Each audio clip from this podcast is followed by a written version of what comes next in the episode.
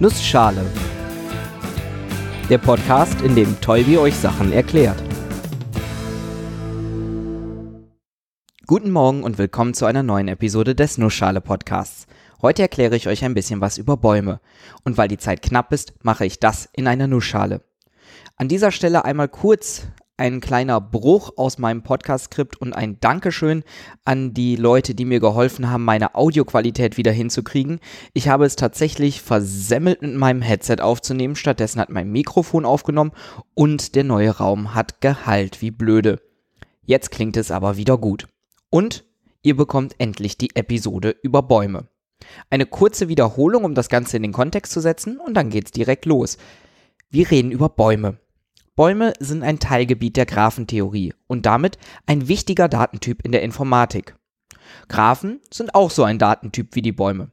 Sie bestehen aus Knoten und Kanten, welche grafisch oft durch Kreise dargestellt werden, die mit Linien verbunden sind. Die Kreise sind unsere Knoten, die Linien die verbindenden Kanten.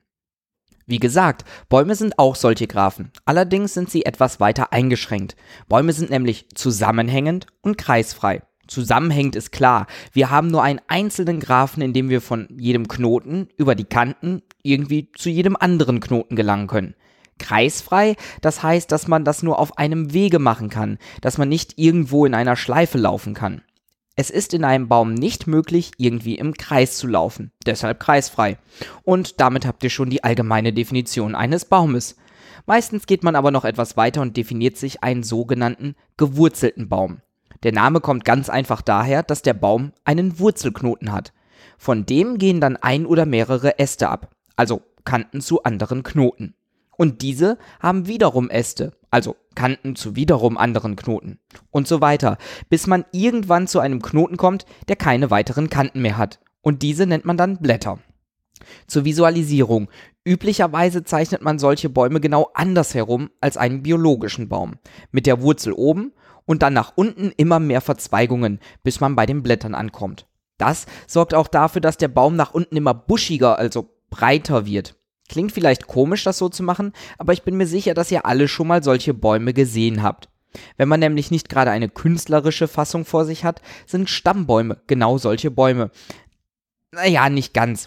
Wir müssen den Baum umdrehen, damit das klappt. Sprich, ich gehe nicht von einer Person aus und gucke mir ihre Kinder an, sondern ich gehe beispielsweise von mir aus und gucke mir meine Vorfahren an. Das heißt, ich zeichne für mich als Wurzelknoten zwei Kanten zu meinen Eltern. Von denen gehen wieder jeweils zwei Kanten zu deren Eltern und so weiter. Ein schöner Baum im graphentheoretischen Sinne. Auch viele Mindmaps sind solche Bäume.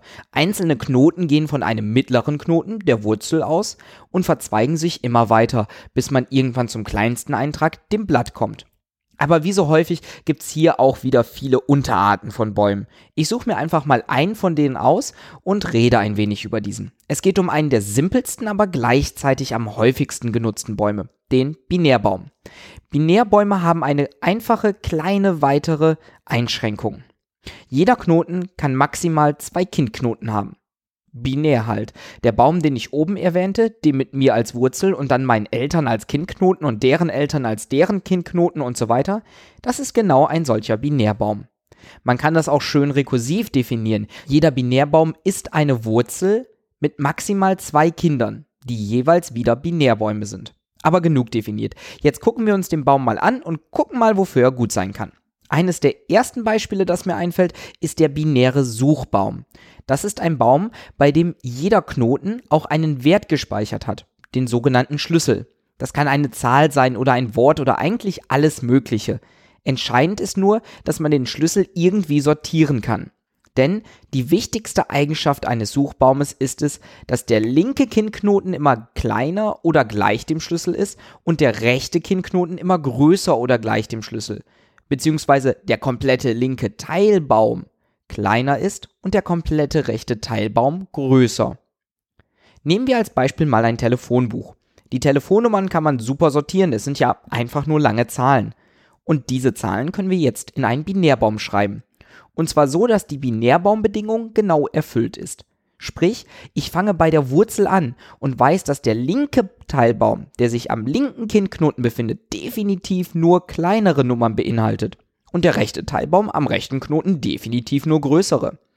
Wenn ich nun eine Telefonnummer suche, vergleiche ich sie erstmal mit der Wurzel. Ist die Nummer kleiner, gehe ich nach links, ist sie größer, gehe ich nach rechts. Und das mache ich so lange, bis ich die gesuchte Nummer gefunden habe. Wenn jetzt zu jeder Nummer nicht nur die Nummer steht, sondern auch der Name gespeichert wird, dann habe ich ein recht effizientes Suchverfahren für ein Telefonbuch. Dieses Suchverfahren ist auch im Alltag praktisch einsetzbar, ganz gemäß dem Sprichwort Teile und Herrsche. Wenn ich in ein Telefonbuch schaue, dann kann ich zuerst in die Mitte gehen und schauen, ob meine Nummer größer oder kleiner ist. Ist meine Nummer größer, kann ich die erste Hälfte komplett außer Acht lassen. Da ist sie nämlich eh nicht. Und für die zweite Hälfte kann ich genauso vorgehen. Wieder in der Hälfte der übrig gebliebenen Hälfte nachschauen und vergleichen. Und warum das Ganze sinnvoll ist? Wenn wir ein digitales Telefonbuch haben und dort eine Nummer nachschlagen, eine von sehr, sehr vielen Nummern, dann wollen wir nicht ewig warten, bis der doofe Computer alle Nummern mit meiner eingesuchten Nummer verglichen hat. Wir erwarten, dass der Computer das Ganze effizient löst. Und der Binärbaum ist eine solch effiziente Lösung. Und der Unterschied ist gewaltig. Machen wir mal ein Beispiel. Nehmen wir an, ich habe eine 1023 Einträge lange Liste. Diese Zahl ist kein Zufall, das ist eins weniger als 2 hoch 10. Im schlimmsten Fall müsste ich alle diese Einträge vergleichen, bis ich meine gesuchte Nummer gefunden habe. Im Durchschnitt kann man sagen, man muss etwa die Hälfte der Nummern durchsuchen, also etwa 512 Nummern. Im Binärbaum sind es im aller, aller schlimmsten Fall maximal 10 Vergleichsvorgänge. Zumindest wenn der Baum perfekt aufgebaut ist. Warum 10? Rechnen wir mal kurz. Wir haben die Wurzel, der zwei Kinder. Vergleiche ich da, habe ich also schon 1 plus 2 Einträge verglichen. Die zwei Kinder haben jeweils wieder zwei Kinder. Das macht weitere vier Einträge. 1 plus 2 plus 4. Und dann plus 8 plus 16. In jedem Schritt verdoppelt sich die Anzahl an Knoten, die neu dazukommen, die ich neu untersucht habe. Bis wir bei 1 plus 2 plus 4 plus 8 plus 16 plus 32 plus 64 plus 128 plus 256 plus 512 sind. Und das ist rein zufällig 1023. Man kann auch sagen, dass wir ein sogenanntes logarithmisches Verhalten haben. Wenn wir doppelt so viele Einträge haben, brauchen wir nur ein einziges Mal mehr vergleichen. Wenn wir also viermal so viele Einträge haben, brauchen wir nur zwei extra Vergleiche, anstatt direkt die doppelte Menge oder die vierfache Menge durchsuchen zu müssen. Diese 10 nennt man übrigens die Höhe des Baumes, also die maximale Zahl an Schritten, die man von der Wurzel zu einem Blatt braucht in diesem Baum. Dafür muss der Baum natürlich schön ausbalanciert sein. Also so, dass wirklich so gut wie immer zwei Kindknoten an einem Knoten hängen und nicht einfach alle Knoten sich nur beispielsweise in einer Hälfte des Baumes befinden. Es ist gar nicht so schwer, einen solchen Baum zu erstellen. Schwierig wird es aber, diesen Baum so schön balanciert zu halten. Wenn nämlich eine neue Telefonnummer dazukommt oder eine entfernt werden muss, dann verändert man damit den Baum und er kann unbalanciert werden. Und an diesem kleinen Nachsatz könnt ihr schon merken, warum man so viel über Bäume reden kann.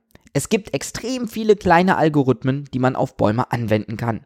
Wie man etwas einfügt, wie man etwas rausnimmt, wie man den Baum balanciert, überhaupt erstmal erstellt und wie man ihn zum Suchen benutzt. Und wenn man wirklich einen Baum benutzen möchte, muss man sich auch erstmal eine Datenstruktur überlegen, um diesen abzulegen. Naja, okay, das ist noch verhältnismäßig einfach. Beziehungsweise eigentlich sind all diese Verfahren verhältnismäßig einfach, vor allem deshalb, weil man sie sich so schön visuell vorstellen kann. Und natürlich gibt es noch viel mehr Anwendungsfälle für binäre Suchbäume als nur ein Telefonbuch. Und natürlich gibt es auch noch andere Binärbäume als nur Suchbäume und auch andere Bäume als nur Binärbäume. Und Bäume sind ja auch nur ein Unterteil der Graphentheorie. Die Informatik hat sich echt schon viele Gedanken über viele Dinge gemacht. Und ich freue mich jetzt einfach, dass ich endlich mal die Episode über Bäume geschrieben habe, nachdem ich sie so lange angeteasert habe und dass sie sogar hoffentlich gut klingt. Bis nächste Woche.